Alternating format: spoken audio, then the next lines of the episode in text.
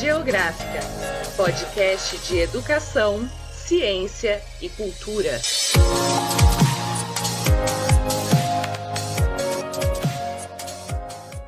Olá pessoal, aqui é Diógenes. Estamos começando mais um episódio do nosso podcast da Rádio Geográfica e hoje vamos trazer o segundo episódio da série sobre a situação geopolítica e social no Afeganistão. É um tema que continua atual, um importante tema para a gente entender enquanto geografia, enquanto ciências sociais, ciências humanas, né, e educação e é importante a gente dominar esse assunto para poder é, continuar dialogando aí sobre a situação por lá. É, tivemos o primeiro episódio já divulgado que vocês já podem conferir nas redes sociais, no Spotify, no YouTube da Rádio Geográfica e foi com a participação do Leandro Nieves, da Esther Pacheco e da Maria Martins. Um episódio mais ping-pong que é voltado para estudantes do ensino básico, né, um tema mais é, com uma pegada da educação. E hoje esse segundo episódio da série, nós temos aqui a entrevista né, com participação do professor, pesquisador, militante é, Marcelo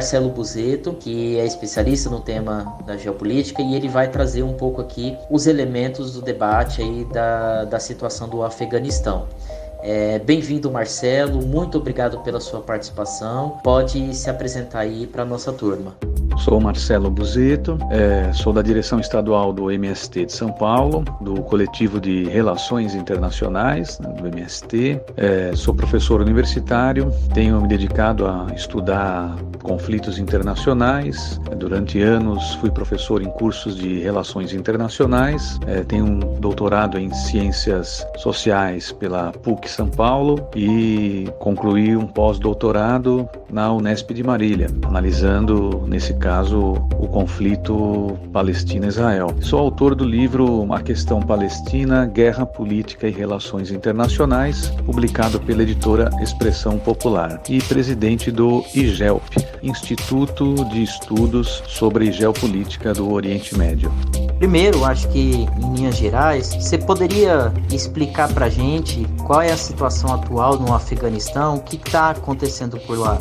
Sobre a situação atual no Afeganistão. O Afeganistão é um país que sempre teve uma importância estratégica para muitas potências, né? é, sempre foi um país envolvido em uma série de conflitos. Ele foi um país dominado pelo colonialismo britânico até os, o início do século XX, entre 1919 e 1921.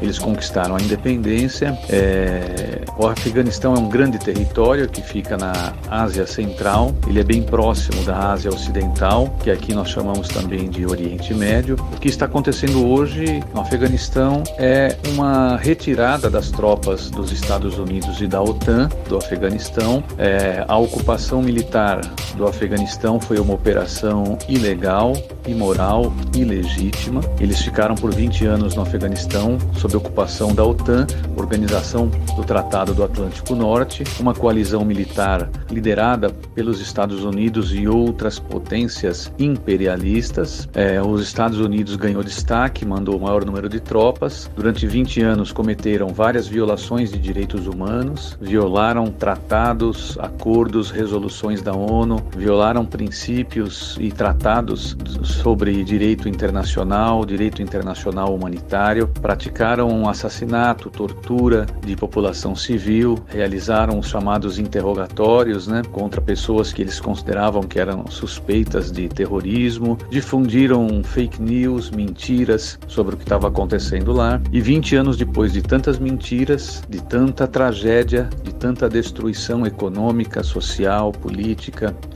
as tropas estadunidenses e da OTAN mostraram sua incapacidade de exercer o controle total do território do Afeganistão. No início, eles mantinham relações muito próximas e de amizade com os talibãs, que assumiram o país em 96 e fizeram o primeiro governo, né, de 96 a 2001, quando eram aliados dos Estados Unidos. E agora, depois, em 2001, quando decidiram invadir o Afeganistão, começaram as divergências e os conflitos com o Talibã. Então, os Estados Unidos está saindo do Afeganistão desmoralizado, a OTAN também gastaram entre 2 a 3 trilhões de dólares numa guerra que produziu milhares de mortos do lado afegão e também 2.400, 2.500 soldados dos Estados Unidos. É, foi uma guerra onde os Estados Unidos não conseguiram atingir seus objetivos estratégicos. Eles mentiram, dizendo que iam levar desenvolvimento, estabilidade, democracia para o Afeganistão, direitos humanos. Nada disso foi feito, pelo contrário. 20 anos depois da ocupação, o Afeganistão é um país mais empobrecido, mais destruído, destruído economicamente, suas estruturas políticas, é, os direitos sociais, os, os, poucos direitos trabalhistas que existiam né, nos anos 70, início dos anos 80. Foi uma tragédia humanitária gravíssima de responsabilidade da OTAN e principalmente sob o comando do governo dos Estados Unidos que destruíram aquela nação, seja através de governos do Partido Democrata, seja através de governos do Partido Republicano. E eles saem derrotados. Foi uma derrota política, uma derrota moral, uma derrota militar. Mas a saída deles foi negociada com os talibãs. O Donald Trump fez um acordo com os talibãs, já vinha conversando com lideranças talibãs há uns quatro anos atrás, e o Trump firmou um acordo assumindo o compromisso de retirada gradativa das tropas dos Estados Unidos do Afeganistão. Alguns países da OTAN já estavam retirando suas tropas nos últimos anos, né? e os Estados Unidos foram os últimos. Né? Lá estavam França, estavam Canadá, estavam Inglaterra, Alemanha, Itália, enfim, diferentes países que faziam parte dessa coalizão militar. Foi uma derrota contundente provou que é possível derrotar o imperialismo estadunidense, mesmo que ele tenha muito dinheiro, muitas armas, muita tecnologia e apoio e cumplicidade de países da União Europeia que fazem parte da coalizão militar OTAN. Também foi possível verificar que os talibãs demonstraram que em situações como essa, em, em conflitos como esse que aconteceu no Afeganistão, de ocupação militar das tropas da OTAN, a luta armada ainda continua tendo sua eficácia, sua validade, sua eficiência é, a, a, a, na, no combate né, às tropas invasoras e aos exércitos regulares invasores. É, a guerra assimétrica, a guerra irregular, a, guerra de guerrilhas, né, é, se demonstrou no Afeganistão uma técnica e uma tática é, muito bem empreendida e com eficácia para enfrentar uma força militar é, superior, muitas vezes numericamente, superior em tecnologia, mas que não conhece profundamente o território e nem tem o apoio da população para suas ações. Então, isso é um pouco um resumo né, da situação atual do Afeganistão, onde o Talibã fez um acordo com os Estados Unidos, preservou todas as instalações, preservou a embaixada dos Estados Unidos e seus diplomatas. Nenhum deles foi atacado, nenhum deles foi agredido, e os Estados Unidos do governo democrata de Joe Biden deixaram no Afeganistão presentes para os talibãs. Né? Deixaram mais de mil veículos blindados, deixaram armas, munições em diferentes depósitos, bases militares para pronto uso do Talibã, com tudo funcionando, né, toda a infraestrutura necessária. Deixaram helicópteros Black Hawk, deixaram fuzis M4, M16, muita munição, ou seja, deram as condições para que o Talibã pudesse ter um poder material razoável nesse início de governo, onde o Talibã está já anunciando que o Afeganistão agora não usará mais a bandeira é, oficial do Afeganistão, aquela bandeira verde, vermelha e preta, que agora a bandeira mudou, eles já colocaram a bandeira do Talibã como a bandeira nacional, é, e eles também já disseram que agora o Afeganistão é, se tornou, sob o governo do Talibã, um Emirado Islâmico. Eles estão chamando de Emirado Islâmico do Afeganistão. É um pouco essa a situação atual. A situação do Afeganistão, ela mantém alguma relação com o imperialismo norte-americano? Como que você lê essa conjuntura na geopolítica mundial? Como que você está fazendo essa leitura? Sobre o imperialismo estadunidense no Afeganistão. É importante lembrar que os Estados Unidos, é, desde o período da Guerra Fria, ele vem querendo estimular e criar situações de instabilidade no Afeganistão, principalmente a partir de 1978. Porque é o seguinte, o Afeganistão ele fica próximo aos territórios que durante a Guerra Fria estavam fazendo fronteira com a União Soviética.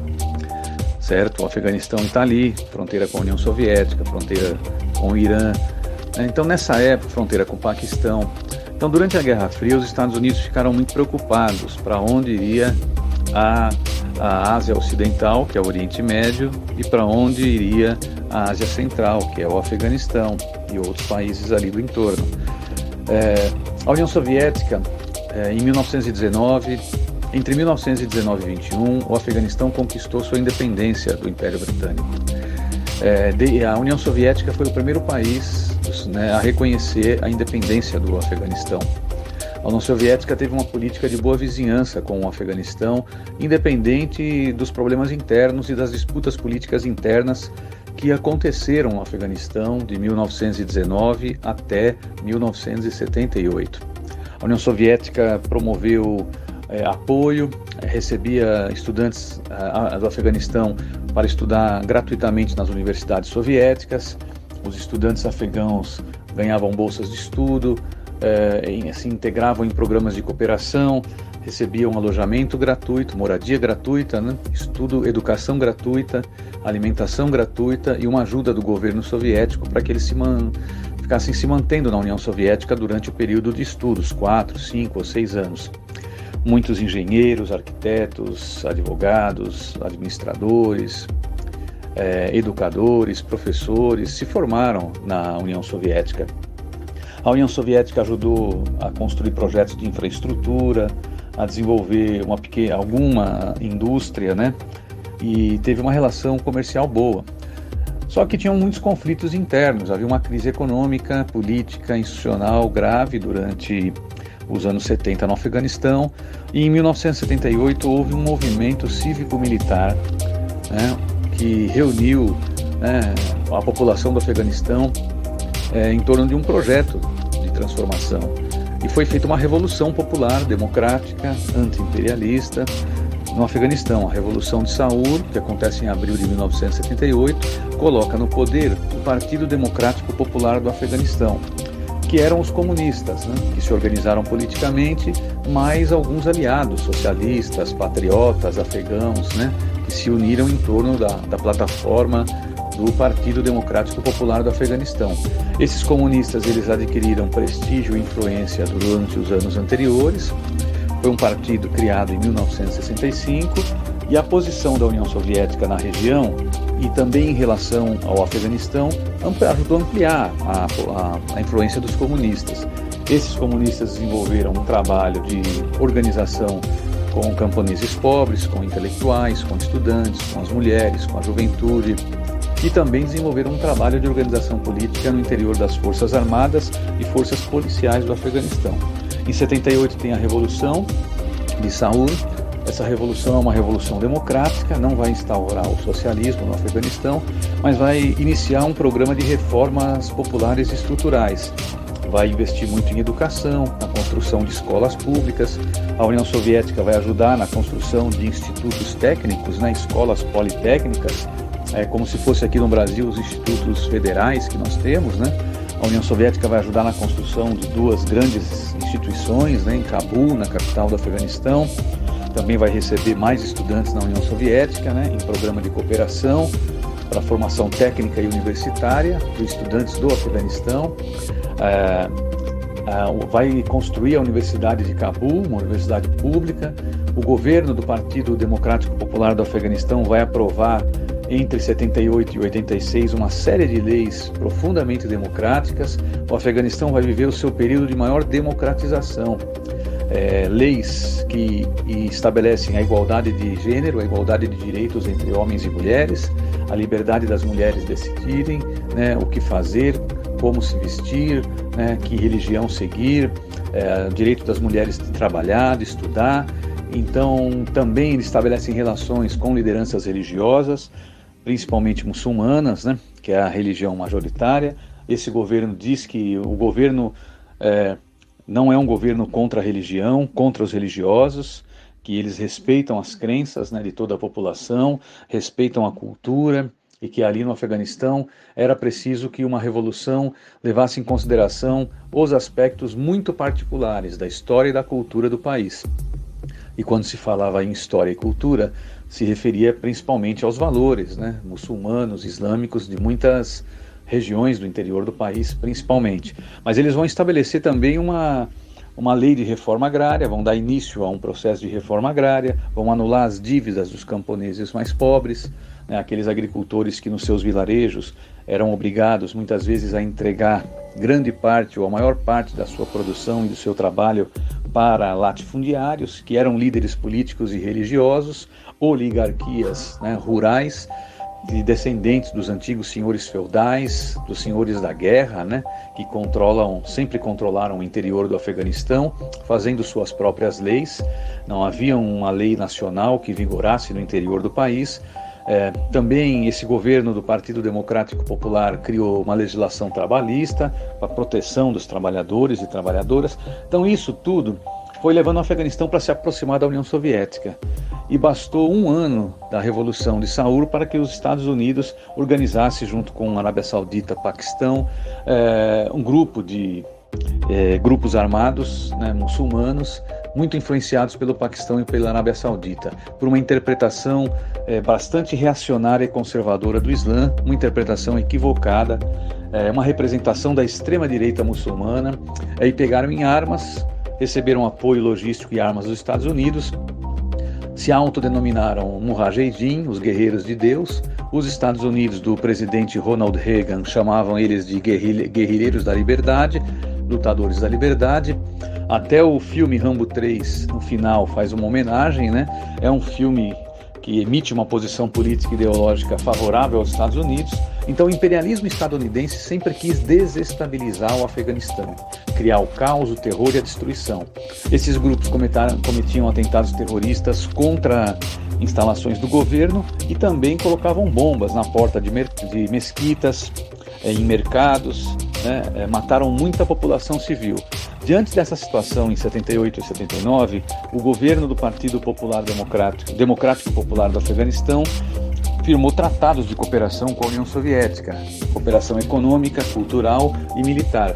E as tropas soviéticas chegaram no Afeganistão e deram apoio ao governo para combater esses grupos terroristas chamados Mujahedin, que são os, os primeiros talibãs, né?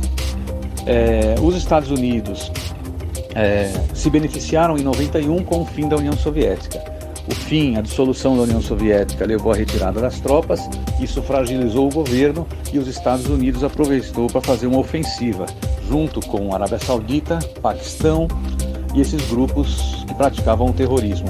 Mas também na época com o apoio da China. Né? A China chegou a mandar armas para esses grupos terroristas atacarem o governo dos comunistas no Afeganistão. Por quê? Porque a China tinha uma rivalidade com a União Soviética.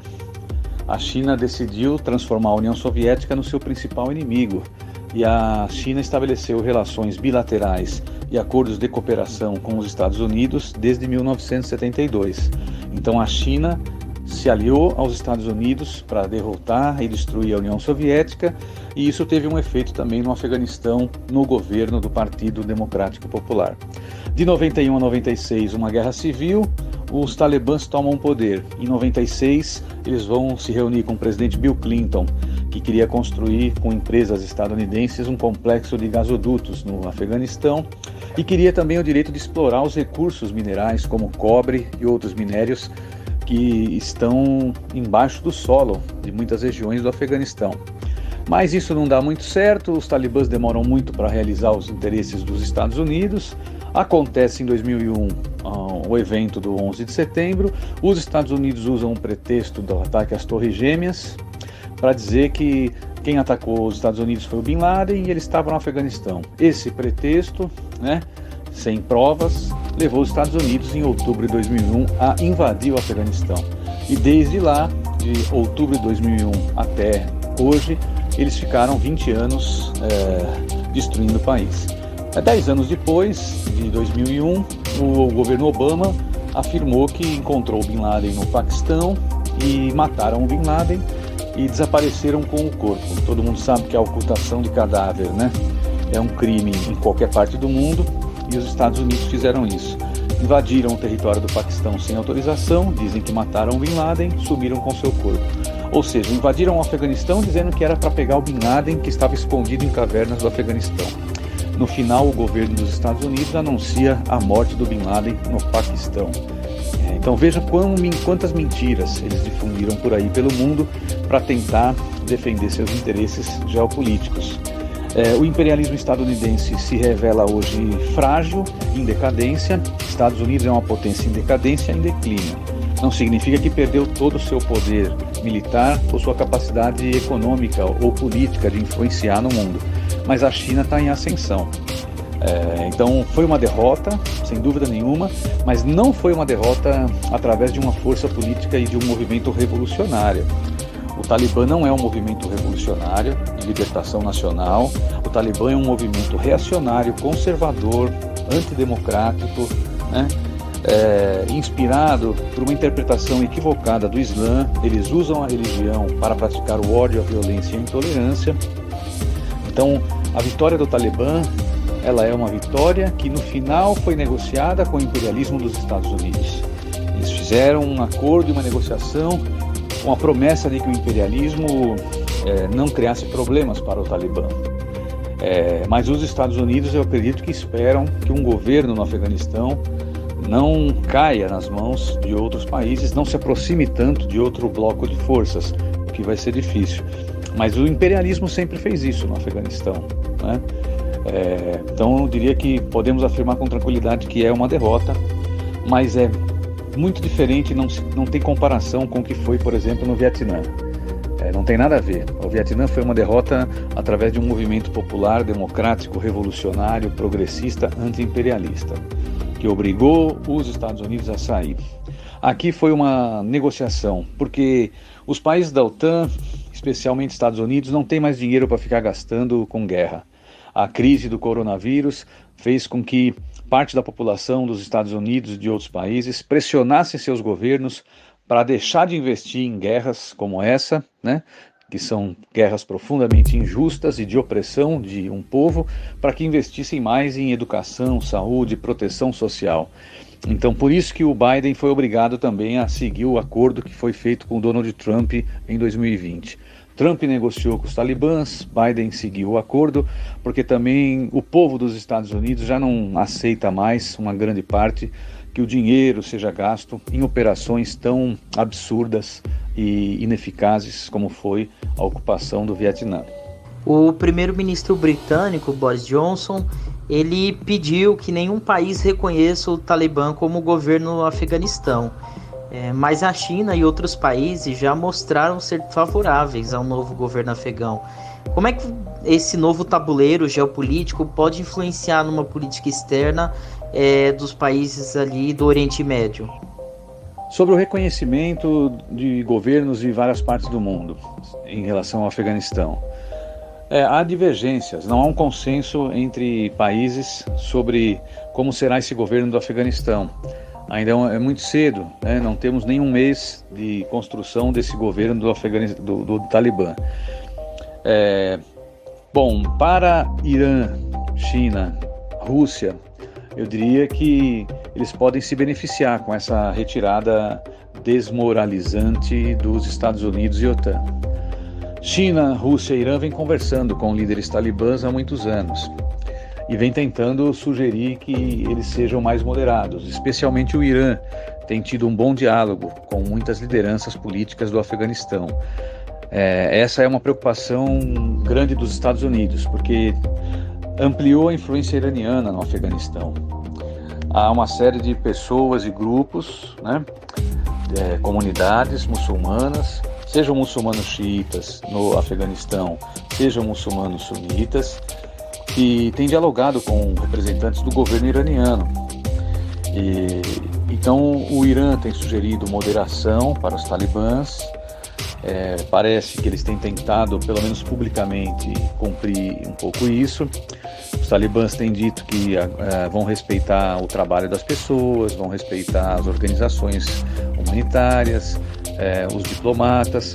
Disseram que as mulheres vão poder trabalhar e estudar, disseram que não vão interferir nisso, desde que sigam alguns princípios né, e orientações é, é, dos costumes e da cultura islâmica e do que está no Alcorão, é, como fazem é, no Irã, por exemplo. Disseram que as mulheres não precisarão mais usar a burca, aquela vestimenta azul que cobre todo o corpo das mulheres, inclusive os olhos, que só precisarão utilizar né, o, o chador, o hijab, né? O hijab, aquele lenço que cobre só a cabeça, né? O, e, e tal, que é uma parte de uma cultura né, muito forte naquela região do mundo. É, então eles estão recuando e sendo pra, pragmáticos né, e moderados em algumas questões ligadas a costumes, a valores, desde que não, não prejudique né, a sua crença e, e, e, os, e os, princípios islâmicos. É, mas é, é muito incerto ainda é, quais são os países que vão ou não reconhecer. Né? A Rússia está em compasso de espera, a China está mais acelerada, né? propondo já a integração do Afeganistão, do novo governo, a um projeto da Rota da Seda. Né? E há projetos de cooperação, de integração regional, onde a China já vem conversando, seja com o Irã, seja com o Paquistão.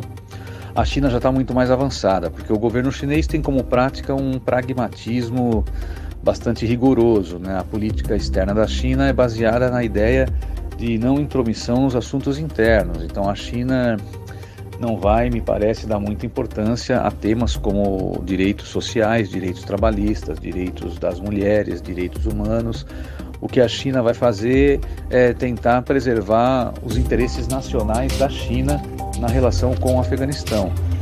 Se o Talibã não ameaçar os interesses da China, se o Talibã aceitar né, cooperação, tratados né, de cooperação com a China, é, a China vai fazer investimentos em infraestrutura né, para facilitar o comércio, a circulação de pessoas e mercadorias e vai procurar integrar economicamente o Afeganistão ao projeto que a China tem de desenvolvimento regional e vai deixar os assuntos internos, os problemas internos é, para que o povo do Afeganistão e suas próprias organizações decidam qual caminho querem seguir, se é com o Talibã, se é com um, ou sem o Talibã, ou se é com um governo de unidade nacional, que é o que a China e o Irã têm procurado fazer nas conversações de convencer lideranças do Afeganistão de construir um governo de unidade nacional com representação de diferentes forças políticas e militares que atuam no Afeganistão, afegãos né, de diferentes opiniões políticas, porque nem todos que estão lá são talibã, concordam com o talibã. Né? Então eu penso que é isso. A Inglaterra pode sugerir não reconhecimento, mas isso não tem impacto nenhum. A Inglaterra não tem mesmo nenhum controle, nenhuma influência na região. A influência da Inglaterra é muito pouca. Os Estados Unidos, a Arábia Saudita, o Paquistão de um lado, a China, o Irã e a Rússia de outro, é quem são os países que eu considero que devemos observar. É, Paquistão, Arábia Saudita e Estados Unidos de um lado, China, Rússia e Irã. É, penso que esses países, o seu posicionamento vai ter um impacto muito forte. Na atualidade, a balança está pendendo favoravelmente a Rússia, China e Irã. Né? é, que querem integrar o Paquistão em qualquer projeto né, regional, porque o Paquistão está lá. Ah, esses países dizem que é preciso a retirada das tropas estrangeiras e que os países que vivem lá, junto com seus vizinhos, é que devem encontrar soluções. Que acabou a era né, de intervenções militares, o próprio Putin tem batido muito nessa tecla, né, que basta de intervenções da OTAN Basta de intervenções militares que os próprios povos e nações que vivem na Ásia Central ou na Ásia Ocidental, que é o Oriente Médio, decidam o seu próprio destino, dialogando entre si sem interferências externas. Porque Estados Unidos é uma interferência externa, né? Já Rússia, Irã e China estão no território, né? estão ali, é, fazem fronteira, estão próximos, estão numa região onde o Afeganistão está. O certo é que o povo do Afeganistão deve ter o direito de construir o seu próprio caminho de desenvolvimento econômico, social, político e cultural, né? sem interferência estrangeira, com autonomia, com independência. Mas, de fato, é preocupante a situação do Afeganistão sob o governo é, do Talibã, que sempre violou direitos humanos é, praticou atos né, de violência, de ódio contra comunidades, contra pessoas, contra organizações, contra a população civil. Ou seja, me, as mesmas práticas que o imperialismo estadunidense e da OTAN realizaram. E aí fica a pergunta: os crimes cometidos pelo Talibã contra o povo do Afeganistão, os crimes cometidos pela OTAN e pelo governo dos Estados Unidos ficarão impunes? Haverá uma justiça de transição? Será criado um tribunal internacional para julgar esses crimes? Ou simplesmente a chamada comunidade internacional e a ONU vai dar anistia ampla, geral e restrita para as torturas, os sequestros, os assassinatos, eh, os desaparecimentos de eh, opositores, que aconteceram no Afeganistão durante o governo do Talibã e durante a ocupação da OTAN e dos Estados Unidos. Vamos acompanhar para ver o que acontecerá, torcendo para que o povo do Afeganistão encontre o melhor caminho para ter um país é, com paz, justiça e desenvolvimento para todos e todas.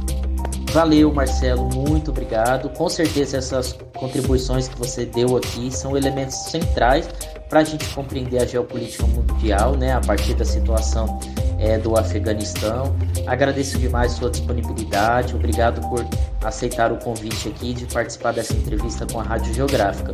Espero que brevemente você possa retornar aqui e participar de novos episódios com a gente. Galera, é isso aí, mais um episódio encerrado aqui da Rádio Geográfica.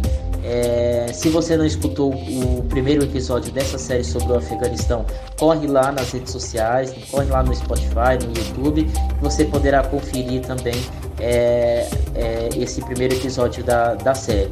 E os demais episódios também da Radiográfica estão todos disponíveis online. É, e fiquem com a gente, compartilhem aí, comentem, enviem para os colegas e a gente logo mais estará de volta aqui com novos temas e novos episódios. Um abraço e até logo. Obrigada por acompanhar a Rádio Geográfica. Siga nossas redes sociais